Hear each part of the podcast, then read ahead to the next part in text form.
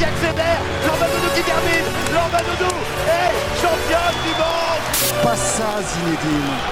Oh non. Oh non, pas ça. Regardez, l'équipe de France qui fait la saga.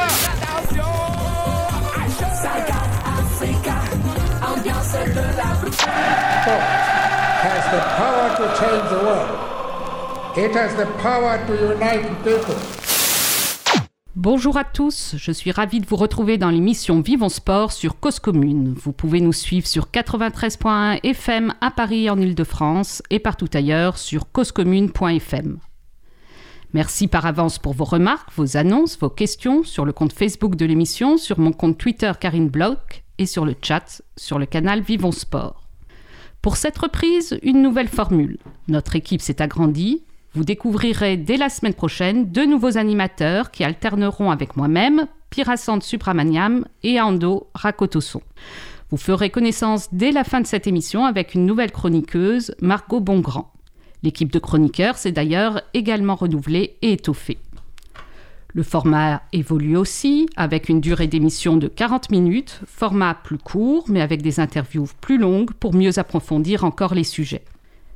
Mais bonne nouvelle, pas de changement en revanche à la réalisation des émissions que j'anime. Nous retrouverons Olivier Grieco. Merci beaucoup Olivier. Aujourd'hui, nous commençons un cycle sur les relations internationales dans le sport en 2021. Nous sommes en fin de saison de tous les championnats européens hommes et femmes au niveau national et continental. Nous avons voulu nous intéresser aux relations internationales à travers ces clubs de football en cette fin de saison qui a été mouvementée de bout en bout. Dans cette crise sanitaire, après le feuilleton de Mediapro, nous avons connu celui de la Super League qui a semblé plus bref. Mais n'était-ce pas le premier épisode d'un feuilleton qui va encore agiter la planète foot? Quels enjeux pour les investisseurs étrangers dans les clubs de football? Et au-delà des clubs, mais toujours dans le cadre des polémiques, quels enjeux pour les Coupes du Monde et en particulier la prochaine prévue au Qatar en 2022 Nous allons tenter de répondre à ces questions avec notre invité. J'ai ainsi le plaisir d'accueillir Jean-Baptiste Guégan, spécialiste en géopolitique du sport. Bonjour Jean-Baptiste. Bonjour Karine. Tu es l'auteur de plusieurs ouvrages, dont Géopolitique du sport, une autre explication du monde chez Boréal. Dans cette période où nous avons été frustrés de voyage, nous allons faire avec toi un tour du monde. Ce n'est pas seulement l'allure à laquelle nous allons le faire, mais les montants financiers et les enjeux rarement éthiques qui risquent de nous donner le vertige. Alors, on attache nos ceintures et c'est parti. On va partir euh, des pays du Golfe, si tu le veux bien. Il y a eu la récente demi-finale PSG-Manchester City qui a fait parler quant aux investisseurs des clubs. Est-ce que ces investisseurs ont les mêmes objectifs? Est-ce qu'ils ont les mêmes enjeux? Et est-ce que tu peux rappeler au PSG comme à Manchester City? Sont alors, avec euh, l'opposition euh, PSG-City, euh, on a vu deux stratégies d'investissement dans le football différentes. la première stratégie menée par le Qatar au travers de structures qui s'appellent Qatar Sports Investment et Qatar Investment Authority vise à faire du PSG un des instruments d'une stratégie plus globale c'est-à-dire utiliser le football et plus généralement le sport pour exister. Euh, se faire connaître et reconnaître et en même temps se protéger. Donc on est avec euh, le Qatar dans une stratégie qui vise à euh, positionner un État sur la scène internationale auprès des opinions publiques, notamment occidentales, via le football. Ça, c'est pour le PSG. Ça, c'est pour le PSG. Et pour ce qui est de Manchester City, c'est encore autre chose. Man City fait partie d'un groupe, hein, qui est le City Football Group, qui est construit finalement autour de lui, euh, qui est possédé en partie et en très grande partie par euh, des intérêts émiratis et notamment euh, ceux d'Abu Dhabi. Hein, c'est le Moudabala Group, c'est un fonds d'investissement, c'est un fonds d'investissement souverain émirati. Et donc là, cette fois, on est face à un actif économique. C'est-à-dire que l'objectif, c'est de faire croître ce groupe de manière à ce qu'il soit d'abord rentable et ensuite profitable. Et puis à côté de ça, ils se servent aussi du Football Group, hein, qui est présent sur tous les continents, pour aussi accroître leur influence et donc euh, avoir une plus grande proximité avec les décideurs et donc bénéficier d'opportunités. On est donc face à deux stratégies différentes, l'une qui est plus diplomatique, l'autre qui est davantage business. Alors, il y a Manchester City, mais en France aussi, l'Arabie saoudite euh, euh, les Émirats arabes unis, je ne sais pas pourquoi je parle de l'Arabie saoudite là, parce qu'on en parlera après, mais les Émirats arabes unis ont-ils une stratégie en France aussi? Alors, euh, en France, on a vu plusieurs acteurs du Golfe arriver euh, en, dehors du Qatar. On a vu le Bahreïn prendre une participation conséquente dans le Paris Football Club. Euh, on a vu aussi euh, quantité de rumeurs sur un rachat éventuel par des intérêts saoudiens euh, de l'Olympique de Marseille, ce qui est une rumeur qui ne sera et restera une rumeur. Et pourquoi ça restera une rumeur? Ça restera une rumeur parce que l'Arabie Saoudite euh, n'a pas forcément vocation à aller financer un championnat qui est le cinquième européen. Et s'ils ont un investissement colossal à faire, ils le font dans le premier. Euh, championnat européen euh, qui sera là, enfin, et qui est assurément la première ligue, sachant que les autres clubs européens intéressants, c'est-à-dire capables de rayonner à l'échelle globale, comme euh, Barcelone, le, le Real Madrid, sont des clubs associés, donc impossible à racheter. Qu'en Allemagne, il faut être un, un acteur allemand et qu'aucun acteur étranger peut posséder normalement un club, puisqu'il y a une règle, c'est le 50 plus 1, vous ne pouvez pas être majoritaire. Et puis, euh, euh, en France, euh, la place est déjà prise, donc il n'y aurait aucun intérêt à venir justement à Marseille. Donc à côté du Bahreïn, à côté des Saoudiens, on a vu là dernièrement le City Football Group donc a racheté le club de Troyes, hein, qui est donc en situation de monter euh, en Ligue 1. On l'a vu aussi prendre euh, une prise de participation dans le club de Vannes. Et donc on est, on est ici sur une stratégie aussi de maillage du territoire. Troyes, c'est l'endroit où se trouve euh, justement celui qui aurait dû être le candidat LR au présidentiel, c'est- c'est-à-dire François Barouin, c'est aussi euh, celui qui est à la tête de l'Association des maires de France, ce qui ne gâche rien quand vous rachetez un club. Et puis à Vannes, c'est pareil, on est face à euh, finalement un territoire où vous avez des acteurs qui, à l'échelle nationale, sont très proches euh, finalement euh, du ministre euh, de, de la Défense, et puis qui euh, ont toujours fait partie des bonnes commissions, celles qui permettent justement d'avoir des relations très étroites avec les États, et notamment les intérêts étrangers. Donc c'est pas le niveau qui a attiré, même si on sait que l'Estac 3 va remonter en Ligue 1, mais bon, Alors, c'est un niveau plus faible. C'est voilà. pas ça qui a attiré, c'est plutôt les non. enjeux politiques a- de nos politiques français. Voilà, il y a la question de la formation, il y a la question des infrastructures, mais il y a aussi clairement euh, l'opportunité justement que représente une prise de participation dans ces clubs ou un rachat, avec derrière la possibilité de d'accroître euh, les relations qu'on peut avoir avec le pouvoir politique et les principaux décideurs. L'idée, c'est de, de gagner en opportunité. Et puis on a vu un autre type d'acteur arriver, un acteur individuel, cette fois saoudien. On en parlait tout à l'heure, donc c'est pas un État euh, qui, euh, en rachetant le club de Châteauroux autour d'une structure euh, qui s'appelle United World, a euh, participé à la création d'un grand groupe. Et donc Châteauroux devait être un élément de cette stratégie, sauf que le club redescend en national, que c'est une catastrophe industrielle, malgré le retour de Denisot au pouvoir. Donc on verra ce que ça va donner. Ce qu'on constate, c'est qu'en France, euh, le football français est à vendre et qu'aujourd'hui, ce sont des acteurs étrangers qui viennent, beaucoup. Alors certains échouent, hein, c'est le cas des Américains. Et pour ce qui est du golf, ils viennent avec des logiques différentes. Alors le Qatar, euh, le City Football Group ou des intérêts individuels. Alors, on parlera des Américains après, mais euh, pour le Qatar, justement, on est déçu des résultats du PSG, au, moins ses supporters. Est-ce que c'est pour autant une réussite euh, pour le Qatar, vu du Qatar, ou c'est un échec? Alors, vu de France et vu du Qatar, on peut dire que la stratégie parisienne est une réussite. Euh, quand on regarde la valorisation du club aujourd'hui, on fait partie des 50 premières franchises mondiales de sport, ce qui n'était pas le cas quand le Qatar a racheté. Aujourd'hui, le club est valorisé à plus de 800 millions d'euros euh, en tant que marque par le euh, dernier rapport Brand Finance. Il dépasse le milliard en termes de valorisation et aujourd'hui il a la chance d'avoir dans ses rangs deux stars mondiales. Un exemple très simple, hein. Euh, avant que le Qatar ne rachète le PSG, les unes du Point et de l'Express euh, titraient sur le Qatar rachète la France, le Qatar la menace. Aujourd'hui la menace elle est saoudienne. Euh, et aujourd'hui le Qatar a été accepté par les opinions nationales, par justement les décideurs, et la présence qatarienne au PSG est normale. Donc, euh, pour eux, c'est une réussite. Donc pour eux, effectivement, c'est une vraie réussite parce qu'ils ont réussi d'abord à convertir une mairie de Paris qui était clairement hostile, et puis euh, plus encore à, à profiter d'une sorte de, euh, de soutien populaire. On a vu un énorme travail auprès des supporters et notamment des ultras à Paris. Alors, on va parler d'autres acteurs maintenant. Euh, on pourrait rester sur les pays du Golfe un moment, mais il y en a d'autres qui sont intéressants. Il y a la Russie, euh, avec les exemples des clubs de Chelsea et Monaco. Est-ce que tu peux nous expliquer ce qui se passe dans ces deux clubs Alors, euh, l'un, la survenue finalement euh, d'investissements russes au travers de Roman Abramovich à Chelsea et, euh, de Riboloviev à Monaco, là encore, sont des stratégies qu'on n'avait jamais vues véritablement dans, le, football. Pour ce qui est de Chelsea, Roman Abramovich arrive justement en Angleterre, rachète le club de Chelsea, hein, qui va devenir Chelsea, dans ce Londongrad, hein, où les Russes aiment aller. Euh, S'il rachète ce club, c'est d'abord parce que c'est pour lui l'opportunité d'aller placer des fonds euh, ailleurs qu'en Russie. Donc sécuriser finalement euh, l'argent qui a pu être gagné dans cette période qu'on appelle la décennie perdue en Russie, hein, c'est-à-dire cette période post-guerre froide, où les oligarques ont, ont- forgé littéralement leur fortune. Donc pour lui, c'est l'occasion aussi de s'affranchir des difficultés qu'on peut avoir quand on est confronté à Vladimir Poutine et à une gouvernance qui peut parfois être un peu hostile. Euh, L'autre chose, c'est quand vous envoyez vos intérêts dans le football, bah, vous pouvez très facilement blanchir de l'argent. Et euh, ces logiques de blanchiment, euh, euh, Tracfin s'en était ému, euh, elles ont eu cours à Chelsea. Euh, quand on se souvient des politiques de transfert des premières années, on se rend compte qu'il y a eu beaucoup d'achats et de ventes, et derrière, bah, vous arrivez avec de l'argent dont vous ne savez pas la provenance, en transférant des joueurs par dizaines, tout d'un coup, votre argent, même si vous en récupérez peu, euh, c'est beaucoup plus intéressant.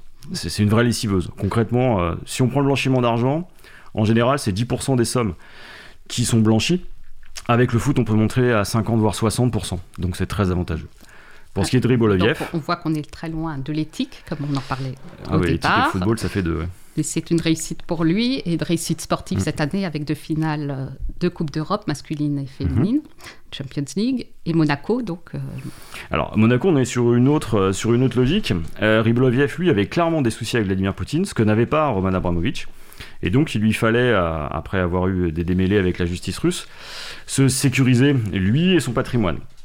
Et donc, il est allé à Monaco avec l'opportunité de pouvoir prétendre à un passeport monégasque dans, dans ce cas-là. Euh, et donc, le deal était simple. hein.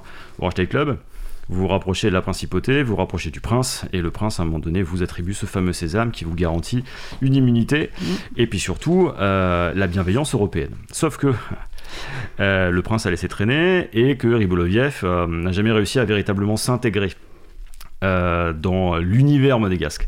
Et donc le rachat du club n'a pas forcément porté ses fruits, et donc Riboloviev aujourd'hui est à la tête d'un très beau club, mais il n'a pas obtenu tout ce qu'il voulait. Et cette stratégie donc... euh, Finalement, qui utilise le football pour Mm. d'autres fins, là encore, est très loin d'être éthique.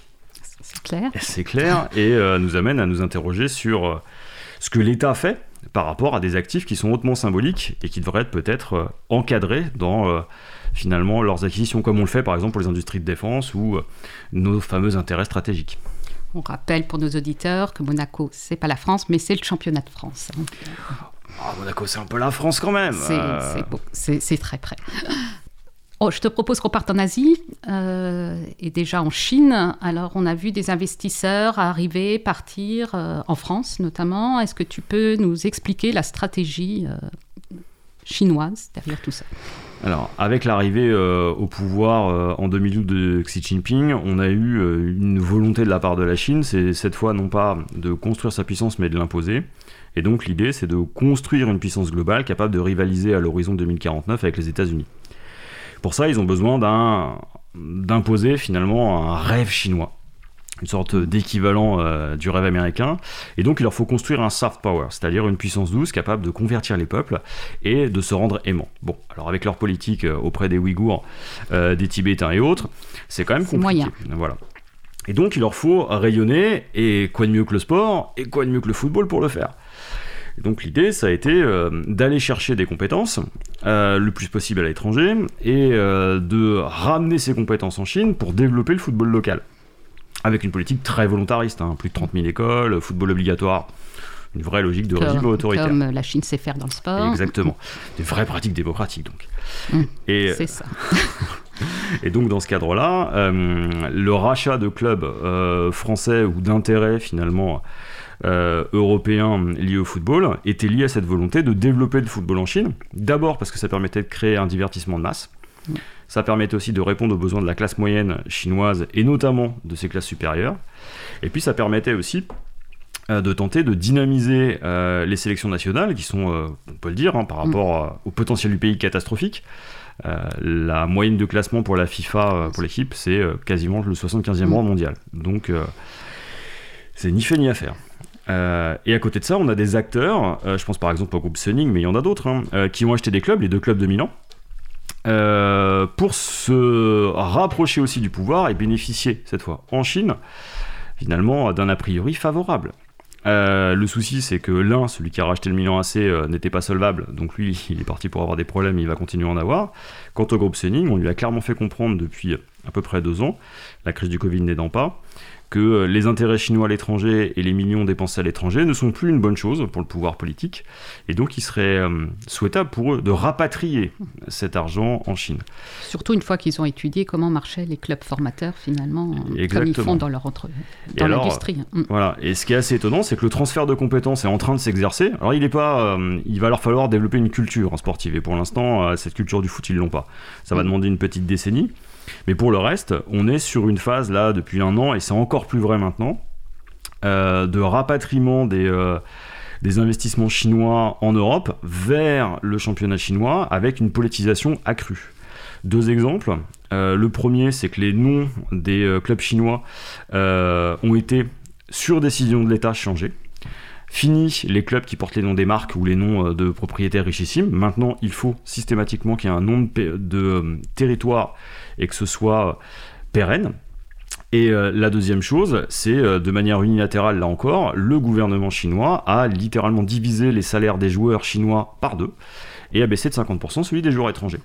On imagine la même chose en France sur décision d'Emmanuel Macron et euh, on aurait une manifestation de footballeurs dans les rues. Donc non, on n'est pas sur le même système, je crois encore, euh, et pas pour tout de suite. Euh, système peut-être qui nous est plus proche euh, en, en termes de, de gouvernance d'État, c'est les États-Unis. Alors, que font les, États, les Américains dans un sport qui pour eux était avant du foot, un sport féminin Et qu'est-ce qu'ils viennent faire dans nos clubs en Europe? Alors pour l'instant, les investisseurs américains qu'on a vus euh, arriver en France sont des investisseurs opportunistes, souvent euh, très peu dotés.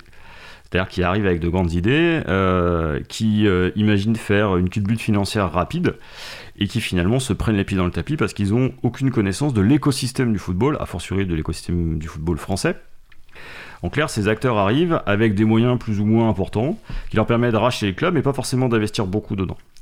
Euh, Alors, on peut peut-être citer les exemples. Bah, Euh, l'exemple Bordeaux, Marseille. Voilà, Lille. Bordeaux. Marseille, euh, Lille. Euh, ce qui est intéressant, par exemple, avec Bordeaux, c'est de voir que quand King Street euh, arrive, il est précédé par une sorte de, de, de trio d'aventuriers et financiers, et que ces derniers euh, promettent finalement à moyen terme euh, le retour de Bordeaux sur le devant de la scène, mais en mettant zéro, ou quasiment zéro. Euh, donc à un moment donné, on voit les choses. Ils voulaient profiter finalement de l'explosion des droits médias pro. Pas de bol, on a vu ce que ça a donné. Ça, on va en reparler tout à l'heure, Voilà. effectivement. Il y a la crise du Covid Mhm. qui est arrivée et donc le château de cartes s'est effondré. Bordeaux aujourd'hui est à vendre, est au bord littéralement de la relégation administrative. Mhm. Et ce qu'on a vu, c'est que ces acteurs, voilà, ces acteurs ont purement et simplement lâché le club. Mhm. Ils ont décidé de ne pas euh, combler les déficits. À Marseille, on a une situation différente. Euh, à Marseille, on a un, un investisseur qui avait une connaissance du monde du foot, enfin du monde du sport, et qui, en investissant dans le foot, a essayé de faire une opération immobilière. C'est Franck McCourt. Mhm. Et euh, McCourt, avec le groupe McCourt, avait une vraie stratégie à moyen terme. Là encore, ils ont eu maille à partir avec la mairie, le projet immobilier s'est pas fait, et aujourd'hui, ils ont un club qui vaut beaucoup moins que ce qui a été investi à l'intérieur. Maintenant, ils ont développé une vraie euh, stratégie, à la fois digitale et en même temps euh, plus globale sur le club. Ils récupéreront pas forcément l'argent. Euh, à eux maintenant finalement de euh, continuer son développement pour voir s'il n'y a pas possibilité euh, d'aller plus loin. Et c'est ce qu'est en train de faire ma courte. Donc on a des stratégies qui sont très différentes, qui dépendent vraiment des acteurs et qui correspondent purement et simplement à la connaissance qu'ils ont du football et du sport européen. Le sport américain est différent, il fonctionne sur des franchises fermées où la rentabilité est le premier objectif. Le foot européen, c'est pas ça. Le foot européen, c'est gagner. Et souvent, quand on gagne, on perd. Donc, on voit, est-ce qu'il y a un géant dont on n'a pas trop parlé, c'est l'Inde, mais je crois qu'on ne le voit pas beaucoup. Alors Euh, l'Inde, euh, il y a un football qui se développe euh, en Inde. hein. On est euh, sur la troisième saison de suite euh, d'un championnat qui, alors malheureusement avec le Covid, a été euh, considérablement entravé, mais qui commence à se structurer. Euh, Il y a une vraie euh, volonté aussi de la part de Narendra Modi, euh, le Premier ministre indien, de dynamiser le sport parce qu'il y voit clairement un enjeu à côté finalement du yoga et de cette image euh, très lisse qu'il veut donner de l'Inde à l'étranger. Euh, maintenant, euh, convertir un pays entier à un sport qui, pourtant, est un sport britannique qui n'a jamais réussi à s'implanter, c'est compliqué. D'autant que le football, on le voit avec la Chine, on le voit avec l'Inde, c'est un sport de rue, c'est un sport qui se pratique dans la rue. Et en Inde, on joue pas au foot. Très bien. Euh, donc, euh, merci pour ce tour du monde. Euh, après, nous allons faire une pause musicale et après, nous partirons sur les grosses polémiques qui ont agité le foot ces dernières semaines. On va faire donc cette pause avec la musique que tu as choisie. Est-ce que tu t'en souviens, Baptiste? Je crois que c'est le You Never Walk Alone. C'est ça, de Jerry and the Pacemakers. Alors, est-ce que tu peux expliquer à nos auditeurs de quoi il s'agit? Bah, c'est une musique euh, emblématique, euh, iconique euh, du football populaire que la Super League nous a réappris à aimer. Sauf qu'aujourd'hui, c'est aussi devenu la musique fétiche de marques qui vendent des paris. Et donc, ce You Never Walk Alone qui, avait, qui résonnait dans le cœur des, des, amateurs de foot et notamment des fans de Liverpool, aujourd'hui est devenu une sorte d'emblème musical publicitaire. C'est dommage et en même temps, ça ne nous fait pas oublier ce que euh, veut dire cette, cette chanson à Anfield et ailleurs. Donc on écoute You Will Never Walk Alone. When you walk through a storm, hold your head up high and don't be afraid of the dark.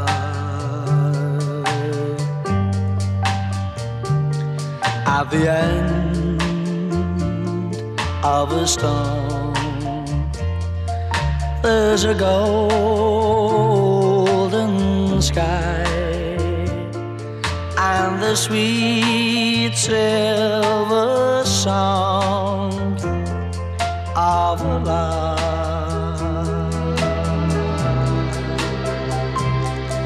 Walk on.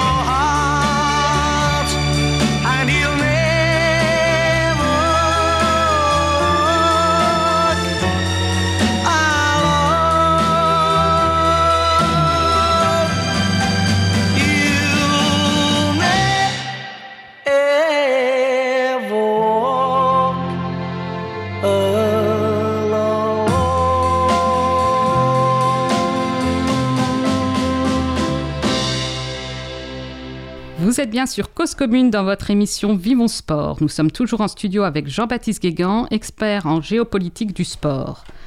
Nous avons fait le tour des investisseurs étrangers, en tout cas d'une grande partie dans les clubs européens. Et maintenant, comme promis, nous allons revenir sur quelques polémiques. Je te propose de commencer par Mediapro et expliquer à nos éditeurs un peu ce qui s'est passé en France euh, ces derniers mois. Ah, Mediapro, euh, c'est un grand soupir, c'est un grand sourire. Hein. C'est euh, le rêve de tout joueur de Monopoly, c'est imaginer qu'on peut faire la culbute avec un produit que personne ne va euh, finalement payer. Et donc on a vu avec Mediapro l'effondrement d'un rêve, hein, c'est-à-dire un championnat qui vaut plus d'un milliard. C'est-à-dire que nos chers dirigeants du football français ont fait quelque chose d'absolument fabuleux. Ils ont survalorisé un produit sans le travailler.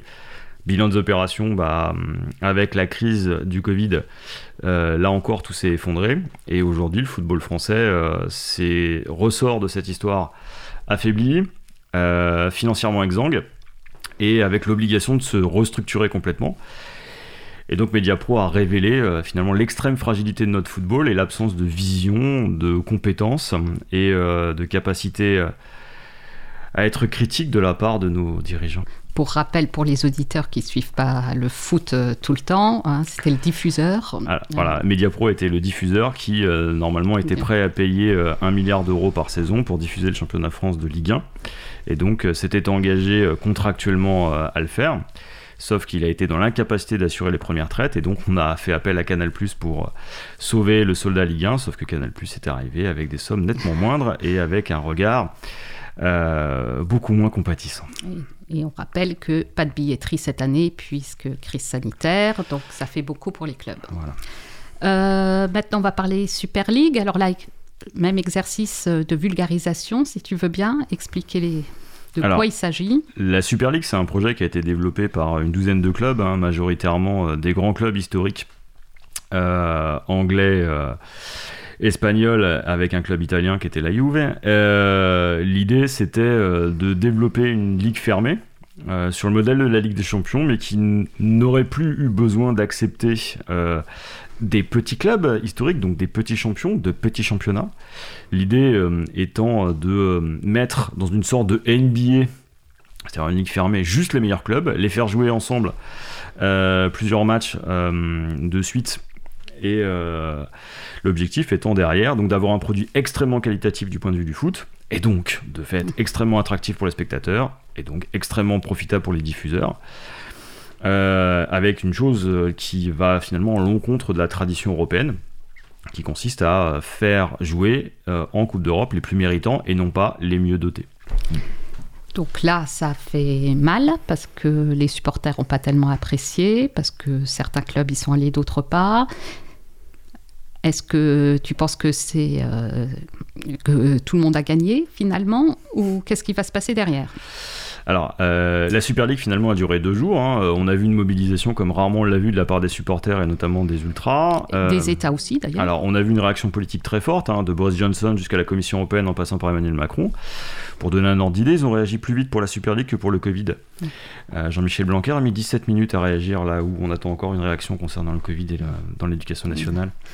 Mais en dehors de ça, ce qu'on a vu, c'est euh, une mobilisation pour un football populaire. Football populaire qui a été défendu, euh, non sans ironie, hein, par Nasser Al-Khelaifi, le président du PSG, euh, et par les dirigeants du Bayern Munich. Ça fait un peu sourire, voilà. effectivement. ça Mm. fait sourire. Euh, ce qui est intéressant, c'est que derrière la mobilisation populaire et politique a amené ces clubs-là à reculer. Et l'UEFA a tenté de reprendre la main. L'UEFA, c'est la Confédération européenne de football, celle qui organise le football à l'échelle de l'Europe. Et donc derrière, tout le monde se dit ouais, chouette, on est sorti de là. Sauf que euh, le serpent de mer de la Super League est loin d'être terminé. Euh, ces clubs historiques, mm, finalement conduits par la Juventus de Turin, le Real Madrid et le FC Barcelone, avaient qu'une envie, c'était d'augmenter leurs revenus. La. Super League euh, leur garantissait un triplement de leurs revenus. Donc forcément derrière, ils vont encore continuer à, à faire ça. Donc euh, premier résultat, bah, on a une nouvelle, nouvelle, nouvelle formule de la Ligue des Champions.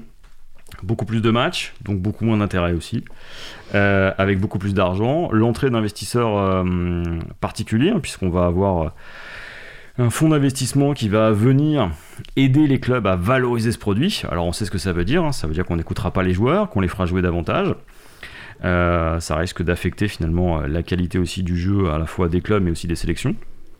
Et puis surtout, euh, ça laisse en, en plan euh, un projet hein, qui est le projet de Super League mondiale. C'est le seul échelon qui manque dans le, dans le football de club aujourd'hui. Alors la FIFA a un projet, hein, c'est pour ça que la FIFA n'a rien dit. qui est la Fédération internationale la mondiale. Fédération internationale de football, hein, dirigée par le sémillant Gianni Infantino, Mhm.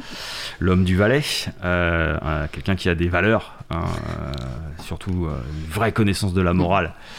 Et donc derrière, euh, la FIFA, elle, a son projet dans les cartons, hein. c'est de Mhm. faire un championnat du monde des clubs avec les meilleurs clubs mondiaux pour euh, à la fois euh, affaiblir l'UEFA pour des raisons de politique interne Poli- et en même temps augmenter ses revenus. Donc, on L'argent reste le nerf de la guerre. Voilà. Et la Commission européenne, donc, parce qu'on a parlé des États, la Commission européenne par rapport à ça, et on sait qu'en basket, il y a des compétitions, euh, deux compétitions euh, l'une à côté de l'autre. Que, fait la Commission européenne là-dedans? Alors effectivement, l'enjeu derrière ça, en dehors de la dimension financière et de la dimension politique, euh, c'est justement le monopole du sport et de son organisation par les fédérations internationales. Et là, en l'occurrence, si en basket, depuis 2016, on attend une décision de la Commission européenne, bah là, pour le foot, ils sont positionnés extraordinairement vite. Parce que le football, bah, du point de vue électoral et politique, ça a une autre incidence que, euh, que le basket. Et donc, euh, ils ont menacé de s'en mêler. Donc là, tout le monde a pris peur en se disant Oula, ils vont nous faire sauter le système des transferts, ils vont nous faire sauter finalement cette gigantesque machine à faire de l'argent qu'est le football européen.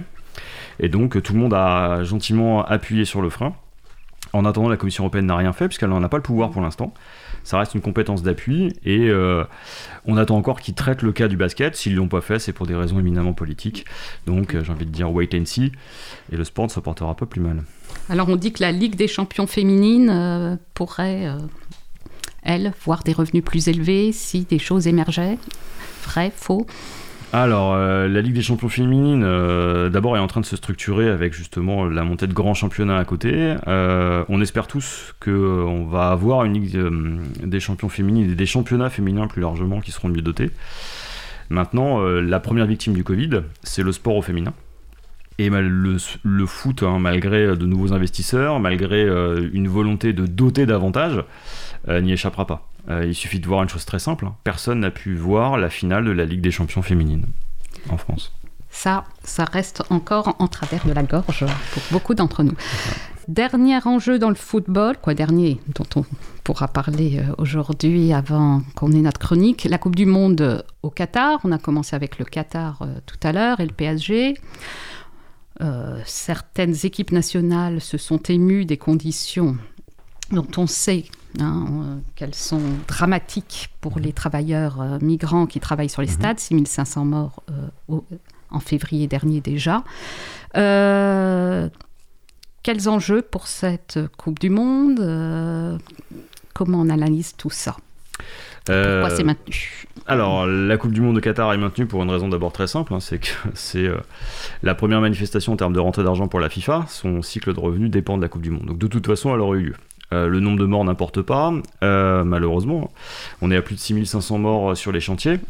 Maintenant, ce qui est assez drôle, petite parenthèse, c'est que... On a-tu trouvé un truc drôle voilà. dans cette histoire en tout cas euh, très férocement amer, Oui. c'est euh, de voir que euh, quand le Louvre à Abu Dhabi est construit avec aussi un nombre de morts qui est euh, non pas négligeable, personne ne s'émeut parce que c'est de la culture, alors que le football derrière, il faut tout de suite que moralement tout le monde vrai. soit euh, irréprochable. Mais pour en revenir à Peut-être qu'on regarde de plus près. Mm. voilà, exactement. Euh, pourquoi le Qatar aujourd'hui joue beaucoup? C'est que c'est avec cette Coupe du Monde une première partie de cette stratégie dans le sport qui va se clôturer.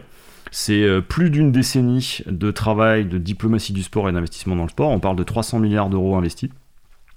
Et donc derrière, c'est aussi leur positionnement et leur capacité à être crédibles sur la scène internationale qui jouent, et donc leur avenir post-énergie carbonée. Il faut savoir que le euh, Qatar est l'un des deux premiers euh, fournisseurs de gaz, et notamment de gaz naturel liquéfié au monde. Et donc derrière, euh, ils assurent la suite. Leur objectif, c'est de ne plus dépendre forcément de ça et de développer une économie de la connaissance, de la culture et du sport, reposant justement sur ces nouveaux atouts. Alors, je crois que nous sommes au téléphone avec Margot Bongrand, une nouvelle chroniqueuse, comme je l'ai dit dès le début de cette émission. Bonjour Margot. Tu as de l'expérience dans des médias engagés. Tu as déjà rédigé des articles, notamment pour Footdel et Pied Carré Féminin, qui mettent en avant les femmes dans le football.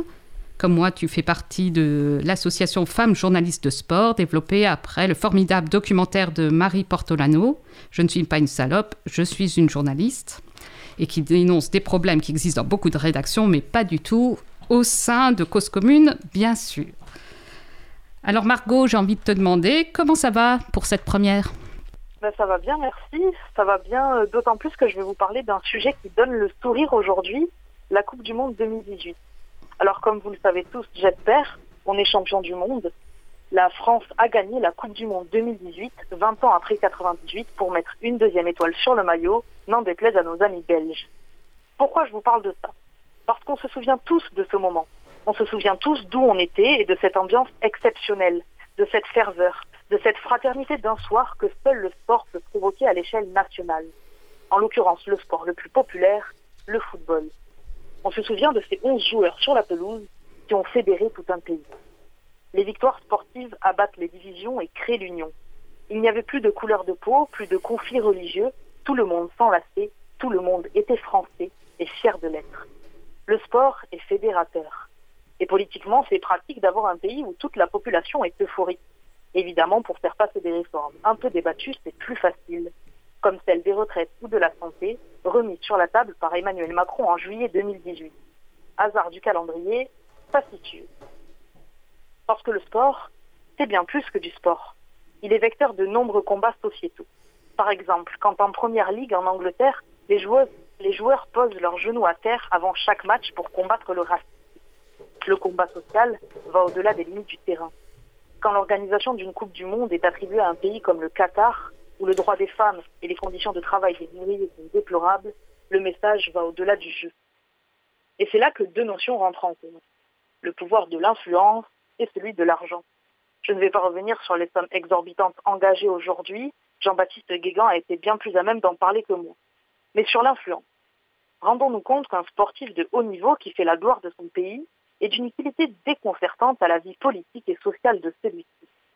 Dans les années 90, Jacques Chirac avait embarqué Michel Platini pour sa tournée en Amérique latine parce que ce simple footballeur était bien plus connu que le président français lui-même.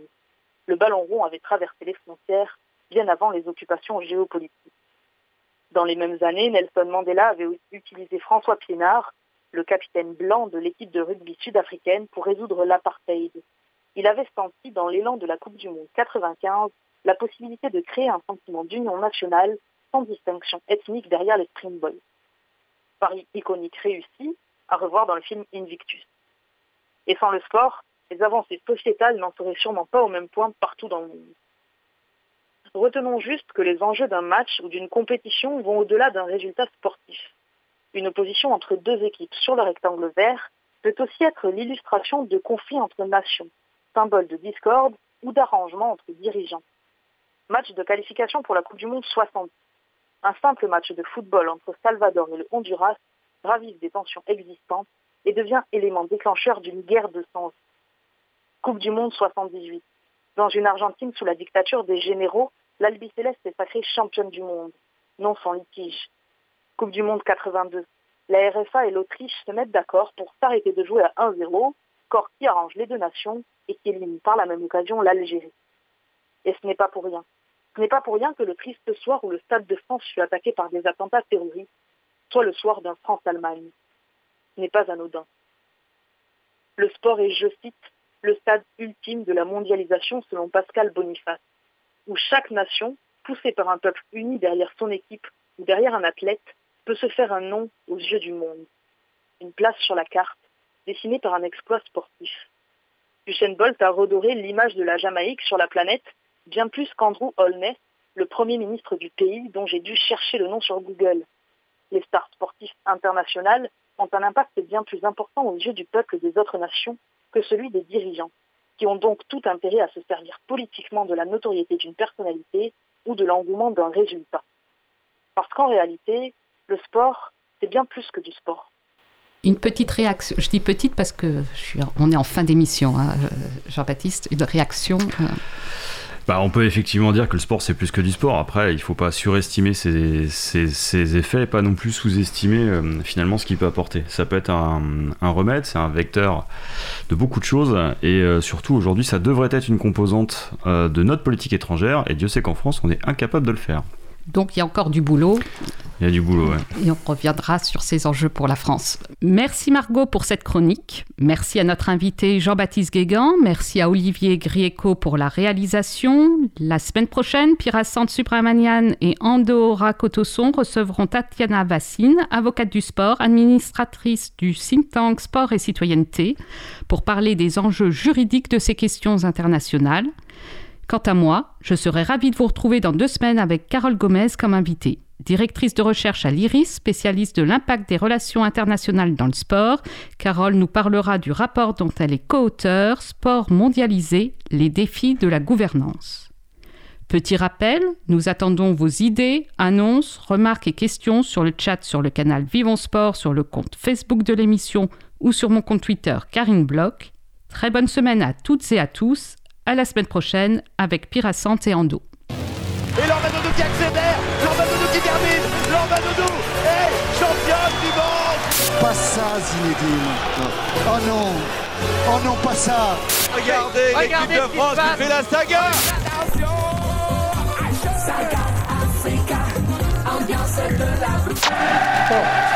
has the power to change the world. It has the power to unite people.